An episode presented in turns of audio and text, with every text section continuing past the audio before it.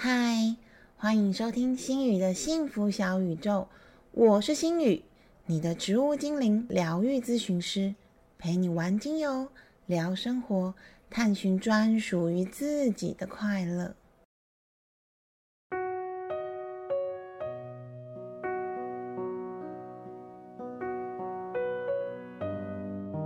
嗨，大家今天好吗？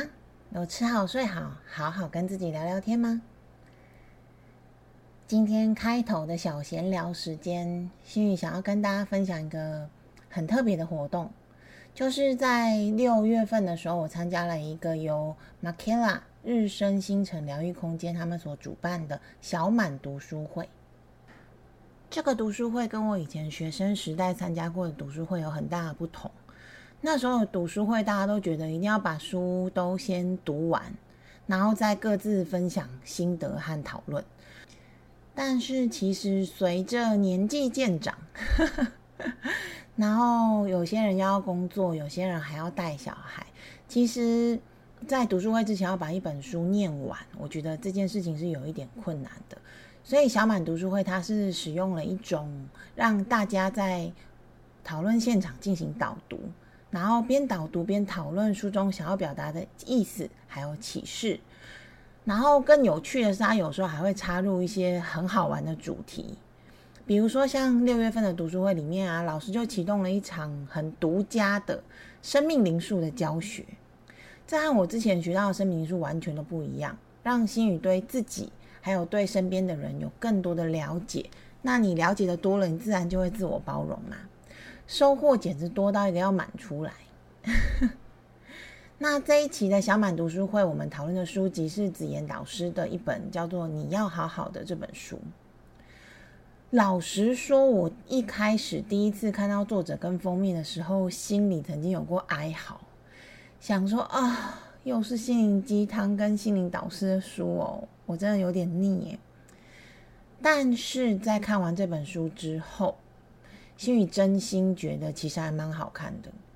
那我也在书中，我第一次看完，其实我就有蛮多收获。但是在我们的导读老师信宏老师的带领之下，又学习跟领悟到了更多东西，才会想要把这个活动在这边跟大家分享。也因为最近有一些让人很难受、不太好的新闻，因此心宇就想要在这边跟大家分享我们六月份这个读书会的心得。我觉得是有搭到一些些的内容。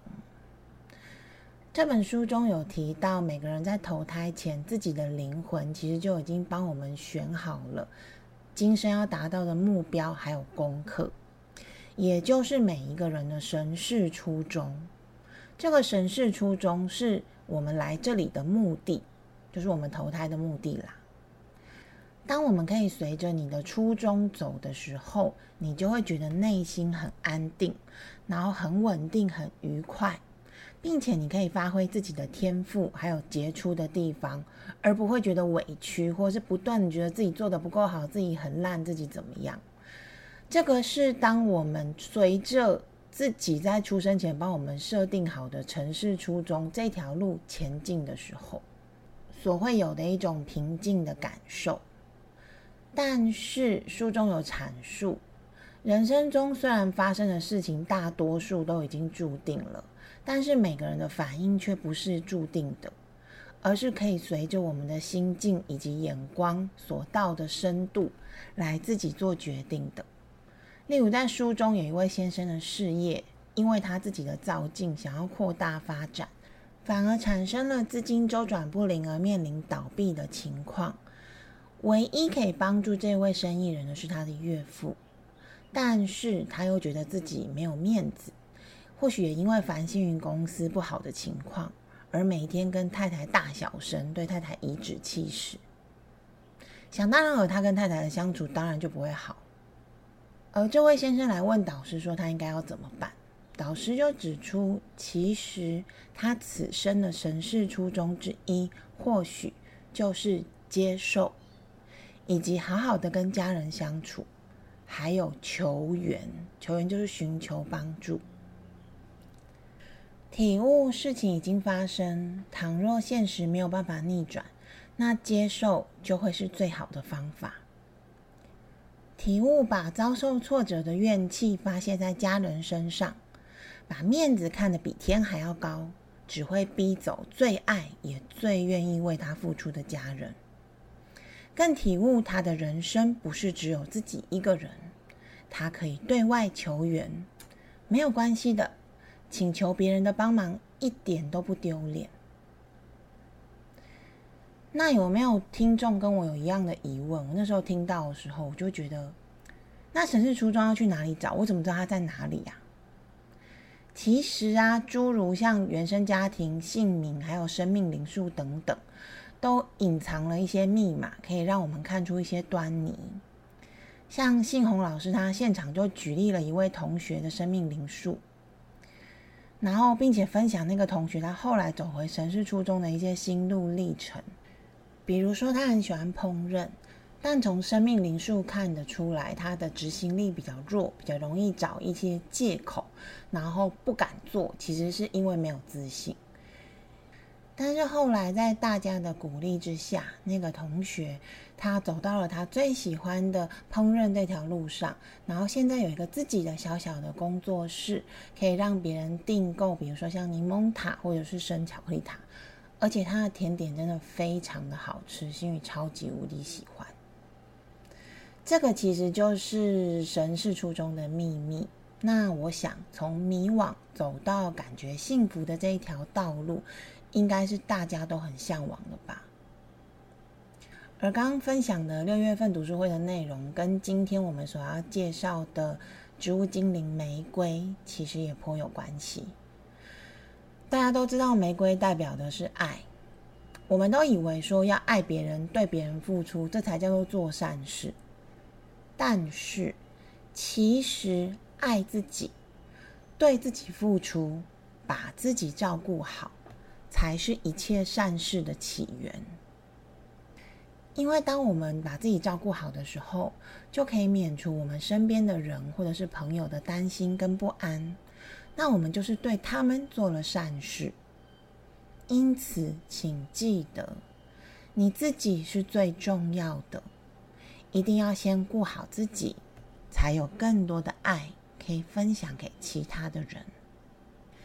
而宽恕跟原谅，其实并不是为了别人，而是为了自己。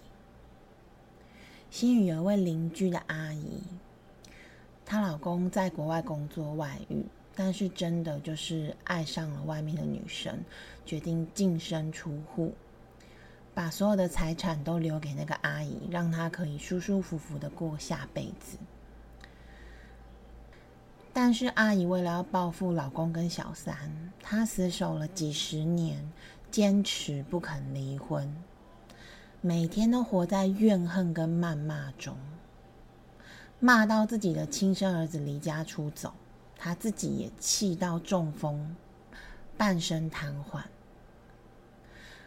但她心中始终觉得全世界的人都对不起她，那对背叛的狗男女就该去死，没有杀死狗男女的亲戚朋友都是叛徒，那个拐走儿子的媳妇也是贱女人，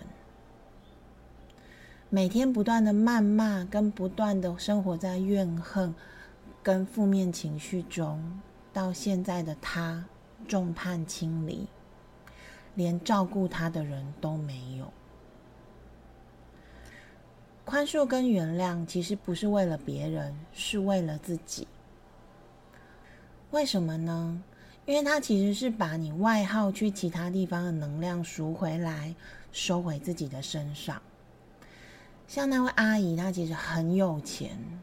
下半辈子应该都不愁吃穿，在台北很多房子，想环游世界都没有问题。但是很可惜，他选择了把能量全部都发散去怨恨其他的人，而且是所有的人，把自己身上的能量都白白消耗掉了，身体也变得越来越差。我想，若他可以学会接受跟宽恕。其实或许不是只便宜了那对他口中的狗男女，也能让自己的下半辈子过得多彩多姿，甚至可以碰到更好的姻缘。你想想看，一个有钱的富婆，如果她又很自在，她又很开心的话，怎么会没有更好的姻缘呢？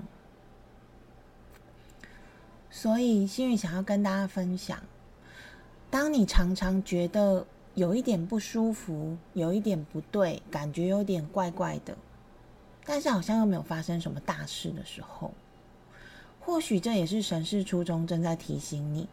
你是否偏离了初衷呢？有些不甘心会让你觉得很压抑，但这种会让你觉得很压抑的决定，真的好吗？不要再忽视这些小感受了，他们可是占据了你人生很多很多的时间呢。所以，真心觉得这场读书会很适合现在人来参加。你不用事前做一大堆时间来准备功课，你也不用怕说啊被问到答不出来，而是每一场活动都像小讲座一样，除了可以体悟一下书中的道理，也会有一些心智的收获。比较可惜的是，聚会时间在一般的平日下午，一个月一次。不过也有妈妈会带小朋友一起来参加哦。而马 k 拉这个空间也非常的放松。如果有想要一起来玩在台中的朋友，可以私讯心语哦，在内容介绍里面都有我粉丝页跟 IG 的资讯。哇，我前面也讲太久吧，真的是有感而发。好啦，我们回到主题，又到了金友神话故事的时间啦。那天心语听到一个听众的回馈，我觉得很感动。他说他觉得这个主题真的很有趣。然后他都在那个煮饭呐，或者是需要一点背景音的时候听。他觉得哎，一边煮饭一边听故事这件事情真的很开心，我也觉得很开心了。那在开始之前，心宇要先跟大家报告一下，因为玫瑰的内容实在是太多了，玫瑰真不愧是花中皇后。内容超多，但是每一段都很精彩，很好听，我都舍不得删掉。所以《精油神话故事六》的玫瑰专区，心语会分成两集。今天是上集，我们会介绍玫瑰的基本资料，还有两个神话故事。下集我们则会分享其他跟玫瑰相关的神话故事，玫瑰和艺术的关系，以及玫瑰的芳香处方哦。心语收集资料到快要死掉了，但是我认真觉得好精彩。所以大家一定不要错过哦！好啦，那在今天主题开始之前，心宇想要先问大家一个问题，就是如果今天有人要送你一支精油，而且是给你任选，但是只能选一支，你不能说每一支我都要哦，你会翻谁的绿头牌呢？不知道有没有人跟我一样，心宇绝对会选玫瑰精油，而且毫不犹豫。一秒就选玫瑰精油，前提是要是真的哦。如果是玫瑰草或是玫瑰天竺葵混的，我就不要了。为什么我会选玫瑰精油呢？原因之一是玫瑰的多样性和功效都非常的强大，对女生来说几乎可以说是必备的精油，因为它无论在美貌、妇科调理、内分泌调理，还有情绪的调整跟安抚。都有神奇而且全面的功效。原因之二，当然就是现实考量啦。好的玫瑰精油真的很贵，很贵贵。像我自己收藏的大马士革玫瑰奥图的精油，五梦就要一万块，不夸张。所以有人要送我，当然要选最贵贵又最好用的啊！大家说是不是？但这样好像有点不要脸哦。啊，反正是那个，你要假设嘛。欢迎大家送我玫瑰哦。这样分析完，大家应该会比较了解玫瑰的珍贵性吼。我诚挚的建议，选购玫瑰精油的时候，一定要特别的谨慎，因为像我刚刚说的，会有很多混掺玫瑰天竺葵或者是玫瑰草的精油，而混掺天然精油的还算比较有良心哦。更过分的是，会有一些不孝厂商用化学合成的香精来混掺，这样的精油使用后反而会对身体造成不好的影响。所以千万千万不要贪便宜就买起来。说真的啦，外面标榜玫瑰香气的沐浴乳啊，什么吸收乳啊、洗发精那些，哇，本党都不太敢用，因为他们应该都是用化学合成的香气居多。那还真的不如我们用玫瑰天竺葵，反而对平衡身心的帮助会比较多。我们先来介绍一下玫瑰的小档案吧。玫瑰原生于亚洲，位在古代的波斯，也就是现今差不多伊朗的位置。它的拉丁文 rosa 来自希腊文的 rodon，r o d o n，意思是红色的，因此它又被称为花中之后、花中皇后，意味着它的香气除了霸气之外，也带有妩媚的女人香。和粉红泡泡的催情效果。你看，玫瑰的品种数量高达两百五十种，更有超过一万种的杂交种类。天哪，这个数量，你就可以感觉到它有多催情了吧？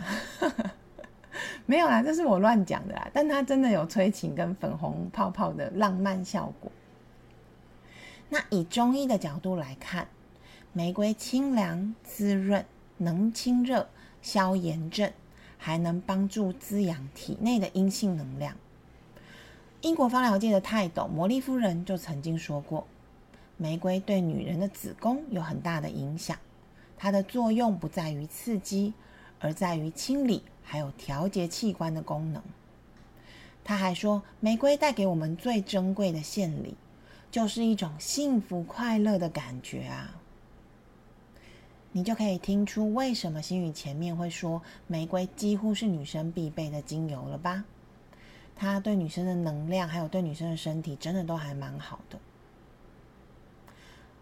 温佑君老师的书中说过：“香花不美，美花不香。”因此，其实几百种的玫瑰里面，可以淬炼并且人们常用的精油大概不到十种，而一般芳疗普遍最常使用的玫瑰品种。大概是大马士革玫瑰、千叶玫瑰和白玫瑰几种。心宇自己还私人收藏了墨香玫瑰和茶玫瑰的原精。很特别的是，杯杯东西玫瑰哦。但是我上面讲的每一种玫瑰，它们的香气都不一样。你各自闻可能觉得很类似，但是我昨天有把所有的玫瑰精油都滴在我的手上，超级奢侈。每一种闻起来真的都不一样，而且非常清楚的不同。而且虽然我不常使用玫瑰精油，因为很贵贵啊，但是每次打开装精油的那个抽屉或者是盒子，里面就会有玫瑰的香气萦绕。但是我瓶盖真的有关好啦，我没有把它打开，不然露出来或挥发光，我真会哭哭哎。所以它的香气是很持久的，影响力也是很高的。那有没有人很好奇说，为什么玫瑰精油会这么贵啊？甚至它比其他的花类精油都要贵上几乎是一倍的价格？诶，其实是因为萃油率的问题。玫瑰精油一般的蒸馏萃油。大概是四千公斤，也就是四公吨的玫瑰花瓣，才能萃取出一公斤的精油，吓人了吧？那原精的萃油率相对比较高，但是也是八百公斤才能萃取一公斤的原精。而且玫瑰和那个药草类薰衣草那种不一样，它没有什么全株，我没有什么剪一剪通丢进去，它只用花瓣萃取。所以就知道为什么这么贵了吧？因为物以稀为贵。那玫瑰最常见萃取的是精油和原精。玫瑰精油一般是由蒸馏来取得。那因为蒸馏的技术被称作奥图，所以大家你们有你们有没有听过有一种精油叫做奥图玫瑰精油？记得。奥图是把玫瑰花瓣变成精油的方法，而不是品种。品种是我们前面讲过的，什么大马士革玫瑰、千叶玫瑰和白玫瑰、墨香玫瑰、茶玫瑰等等。所以千万不要去花店或者是去精油店说啊，我要买奥图品种的玫瑰精油，这样会被笑。它是方法哦。那至于玫瑰原精适不适合用在芳疗呢？其实，在芳疗界有几派不同的立场。原因是因为玫瑰原精是把玫瑰花瓣经过溶剂萃取之后而成的，萃取方式我就不详述了啦。有兴趣的新粉可以私底下问我。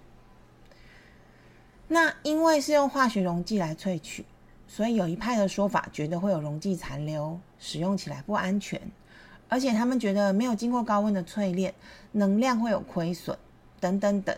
因此有一派的说法不赞成把玫瑰原精用于芳疗。但是其实我自己觉得，第一，现在的有机溶剂萃取的技术已经很成熟了，化学物质挥发的也很快，所以只要是用好的溶剂萃取的原精，基本来说其实不太会有溶剂残留过量的问题。所以最重要的是要慎选原精的来源，要选择大厂牌或者是可以信赖的，会比较保险。第二，不同的萃取方式会萃取出不同的物质，比如说像蒸馏精油的酸性物质，就几乎都保留在纯露里面。那以新宇的使用经验来说，玫瑰原精的气味其实和真实的玫瑰花瓣本人反而比较相近，所以它的香气会比较浓郁一点。所以香水工业来说，一般都大多采取玫瑰原精作为原料。那很多我的个案，他们其实也比较喜欢玫瑰原精的味道，所以我自己会把它加在就是芳疗的配方里面。不过因为玫瑰中也含有银朵，银朵是一种能够深度放松但是臭臭的化学因子，因此玫瑰原精在空气中使用一段时间之后，它就会出现一点点臭臭银朵的气味，所以在就是比例上要特别注意。新宇其实一般都会把玫瑰原精跟玫瑰精油混用，就比较不会有银朵的那个味道。新宇刚刚前面有说过，玫瑰精油最常使用的品种大概是大马士革玫瑰、千叶玫瑰跟白玫瑰。一般而言，大马士革玫瑰精油的效用最多元。产地是以保加利亚所产的，品质最棒。女生从头到脚都可以使用，更是护肤的圣品。新宇通常都会在长辈女性的保养品中添加大马士革玫瑰精油，因为它不只能让长辈漂亮，也能够疗愈那些在年轻的时候她心中所产生的愤懑跟委屈。而千叶玫瑰则因为气味丰富有层次，它有一种多了一个酸酸香香的荔枝甜味，很惹人喜欢。因此它的用处多用于调香，但是我也会拿来放在保养品里面。至于白玫瑰，它的价格实在太高了，所以新宇都买纯露来使用。我可以推荐大家芳疗家的白玫瑰纯露，不贵又好用。我都会拿来当化妆水，或者是泡玻尿酸，整个玻尿酸就会是玫瑰味，非常香喷喷的哦。那对于心理层面来说，玫瑰的爱还有抚慰的效果，应该已经达到了他称第二，没有花敢自称第一的地步了吧？在洞悉卡中的玫瑰像霸气的皇后。聪颖绝伦，艳冠群芳，却常以被世人忘记爱自己，也不敢把真实的自己翻出来。她的外表光鲜亮丽，美得不得了，内在却把过去所受到所有的创伤都积压着，不敢翻，仿佛不翻出来就不存在了一样。但是，亲爱的。情绪不会消失，唯有正视并且送走这些情绪，我们才能更坦然的张开自己。玫瑰疗愈心伤的效果很卓著，它能够让使用者很有安全感的在粉红泡泡的香气中找到自己。幸有一位个案，他就是在使用玫瑰精油之后回馈性欲。他说，他的注意力现在比较会放在自己的身上，也比较会勇敢的去面对自己喜欢和不喜欢的感觉，不像之前都以别人为主，而一直忽略自己。其实啊，面对自己，还有面对过去的伤口，往往是最难的。但是，一旦你有勇气开始尝试着去看、去面对、去接受，玫瑰精灵它就会陪伴并且支持着你。在这个过程当中，你也会潜移默化的找到对自己的爱，还有信任感。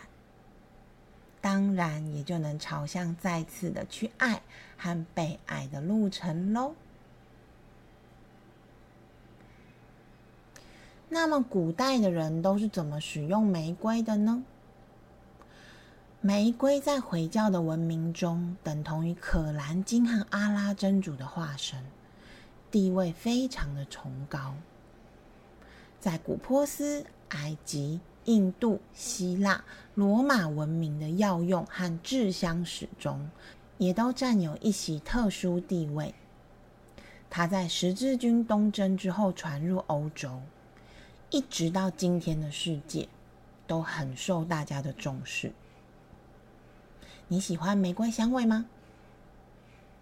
传说中啊，埃及艳后她在去见凯撒大帝之前。都会在身体上涂满了玫瑰香膏。此外，她为了庆祝安东尼的登基大典，就是她第二任老公，也在地上铺满了厚达四十五公分的玫瑰花瓣。可见当时的玫瑰是极乐还有炫富的象征，当然也有浓郁的催情，还有吸引力的意味。那么，有关玫瑰的神话故事真的很多，超级多，多到要讲两集。有个有关玫瑰诞生的神话，是希腊神话中说，春天鲜花和自然的女神克洛里斯，她有一天在森林里面看见一位死去的精灵，对这个无辜生命的逝去感到很哀伤，便把精灵的尸体变成一朵玫瑰花。克洛里斯请西风神吹散天空中的云朵，让太阳能照耀到玫瑰花上面，给它温暖，并且让它开花。他又请爱神赐予玫瑰花美丽，请酒神赐予玫瑰花如醇酒般的芳香，请美惠三女神进一步的赋予这个花朵魅力、欢乐和辉煌的礼物。因此，人们就称这一朵充满四福的花朵，也就是玫瑰花，为花中皇后。那帮他命名的，则是爱神维纳斯。他把这一朵精灵幻化成的花命名为玫瑰，送给自己的儿子厄洛斯，也就是我们熟悉的丘比特。玫瑰花的寓意，既然是代表爱。那么讲到他的爱所相关的希腊神祇，聪明的你应该已经猜出来了吧？对，就是我们刚刚提到的帮他命名的，也就是从海中诞生的爱神维纳斯，又名阿芙罗代蒂。有关爱神出生的故事，星宇在第二十五集《迷迭香的精油神话故事》中有说过，大家可以回去听听看，还蛮有趣的。虽然我还是很难想象，爱神维纳斯是因为他爸的呃私密部位和海浪所起的化学作用变出来的，但是他的确因此在白浪泡沫中产生，伴随着备受祝福的迷迭香，以及纯洁无瑕又充满爱情能量的白粉玫瑰，也因此玫瑰也是爱神的圣物。代表爱与美的力量。今天的第二个神话故事，心雨想要跟大家分享爱神维纳斯和男主角阿多尼斯刻骨铭心的恋爱故事。阿多尼斯的出生其实有一点坎坷，而且他的父母死去，严格来说还是被维纳斯害的。但是因为涉及另外一个植物精灵莫药，我们就下一集再来细说从头，跟大家分享。今天的故事是从阿多尼斯刚被生下来的时候开始说起。传说中，阿多尼斯一出生就俊美异常，让正不小心被儿子丘比特的金剑划伤、正爱火中烧的维纳斯路过看到，走过看过，没有错过，一见倾心。我们前面有分享过，爱神的剑有两种。当你被金剑戳到的时候，你就会爱上你第一个看到的人；当你被不是金剑的另外一支剑戳到的时候，你就会很讨厌你看到的第一个人。那维纳斯就是被金剑戳到了，所以他一看到婴儿的阿多尼斯就爱上了这个 baby。所以维纳斯他就把阿多尼斯装在盒子里面带回家，但是他自己可能不能顾，他就请好朋友。明后波瑟芬尼帮忙抚养。波瑟芬尼，星宇也曾经在斯伯的精油神话故事中讲过，没听过的朋友可以去听第四集的节目，就是冥王黑帝斯追老婆的故事哦。不料阿多尼斯这个坏孩子从小就这么有魅力，他的魅力实在是无法挡，连在冥界心情很郁闷。很想要回去大地找妈妈的波色芬尼也没有办法抵抗，于是波色芬尼养着养着，他就反悔了。他不想要把阿多尼斯还给维纳斯。维纳斯真的很生气啊，他只好去状告大王宙斯，叫宙斯评评理呀。最后，宙斯裁定，阿多尼斯每年有四个月陪伴维纳斯。有四个月陪伴波瑟芬尼，另外剩下的四个月则是自己度过。但也有一说啦，就是维纳斯他劫走了阿多尼斯，所以每年阿多尼斯有八个月都陪伴着爱神维纳斯，也就是阿芙罗代蒂。而根据奥维德的《变形记》第十卷中所记载。维纳斯爱阿多尼斯爱到不可自拔，他离开了诸神居住的奥林帕斯山，来到了阿多尼斯身处的树林，化身成为一位女猎手，每天和这位俊美的年轻人相伴左右。他们一起在山林和河谷中游玩以及狩猎，看着猎狗捡回猎物而欢呼雀跃。度过了一段只羡鸳鸯不羡仙，美好又欢愉又浪漫的时光。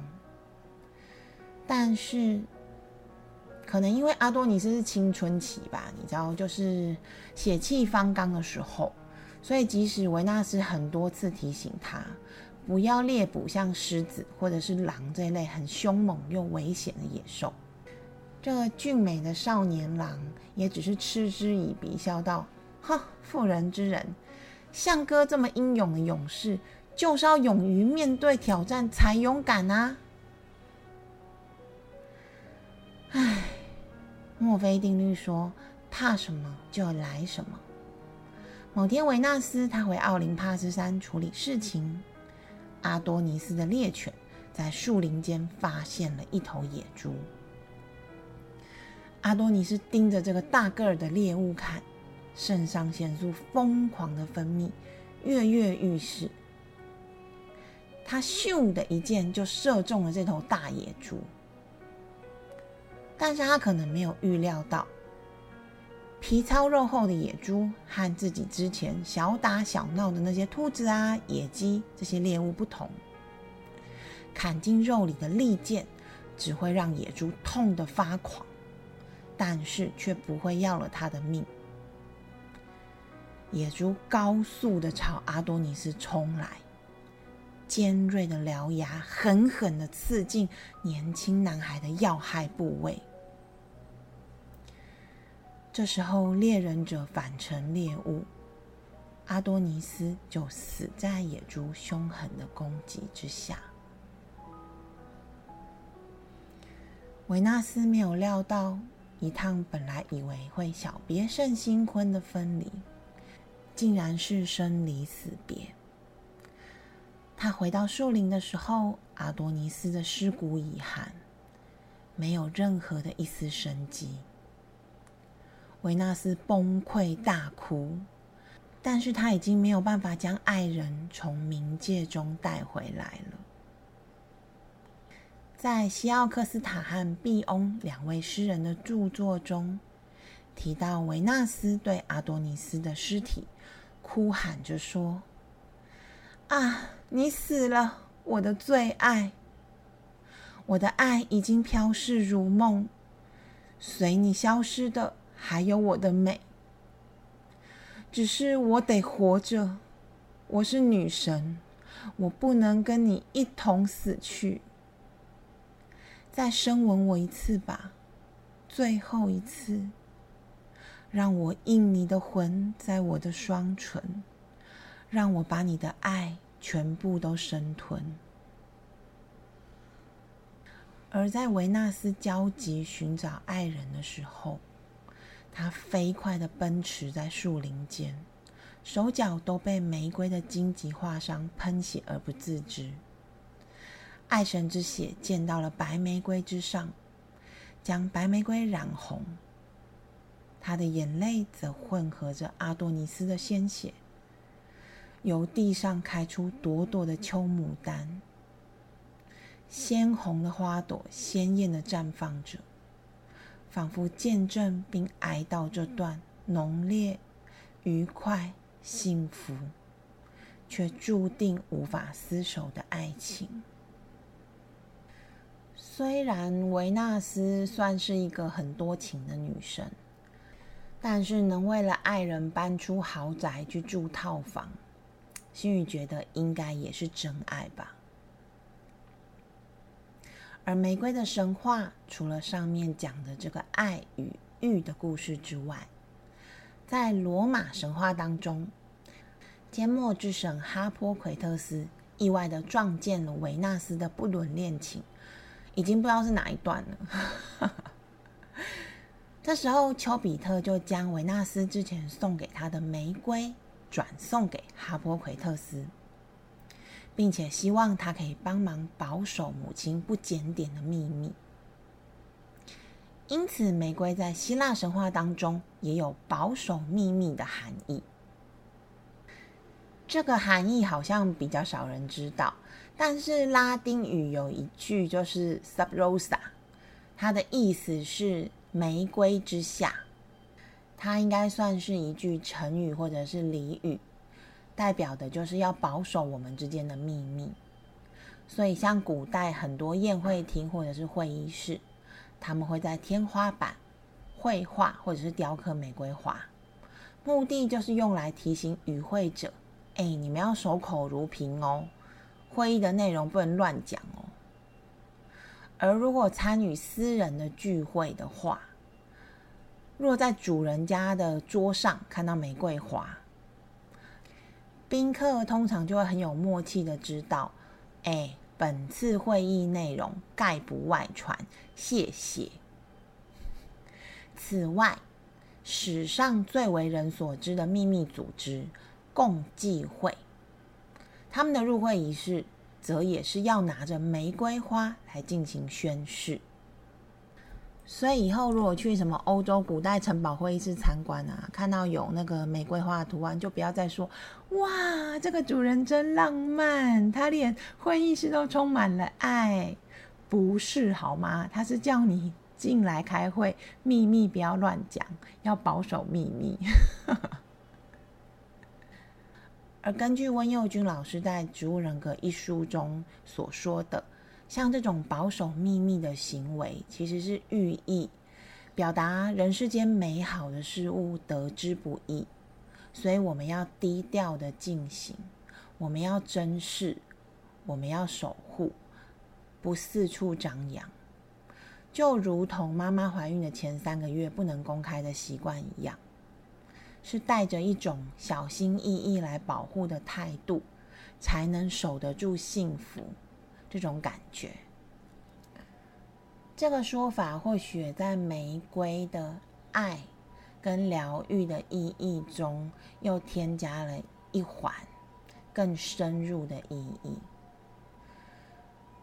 就是美好的事物跟我们自己，我们都需要珍惜，我们都需要守护，我们都需要用小心翼翼的态度来对待、来保护，才会得到真正的幸福。